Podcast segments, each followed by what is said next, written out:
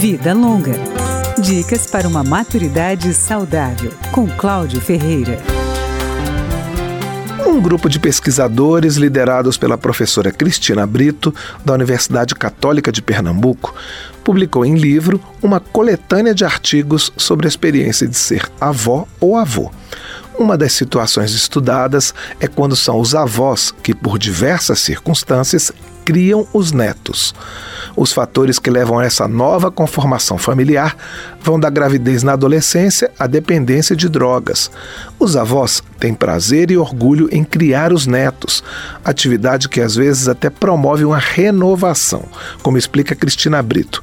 Mas nem tudo são flores. Eles começam a se cuidar mais, a cuidar melhor da saúde, para acompanhar o crescimento dos seus netos então, é um papel que mobiliza muito os avós. Mas criação mesmo, efetiva, ela é um peso, porque geralmente eles não têm mais tanta condição física para estar tá acompanhando uma criança, é, levantando, vestindo, banhando, dando alimento, enfim, com uma idade já mais avançada. Muitas vezes, essa sobrecarga repercute na saúde dos idosos. Eles desenvolvem ansiedade, eles desenvolvem depressão, eles podem ter problemas cardíacos. Inclusive, tem um cardiologista espanhol que cunhou o termo síndrome da avó escrava, que é aquela avó que limpa, que cozinha, que faz tudo dentro casa. Uma barreira extra a ser transposta é quando os netos estão na adolescência. Eles falam da dificuldade em pôr limites aos netos e dependendo do motivo dos netos viverem com eles,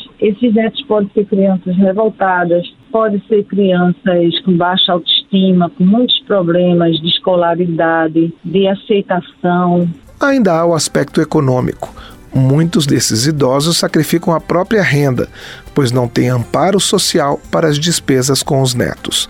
Por isso, uma das conclusões da pesquisa é que esses avós precisam de uma rede de apoio. Vida Longa, com Cláudio Ferreira.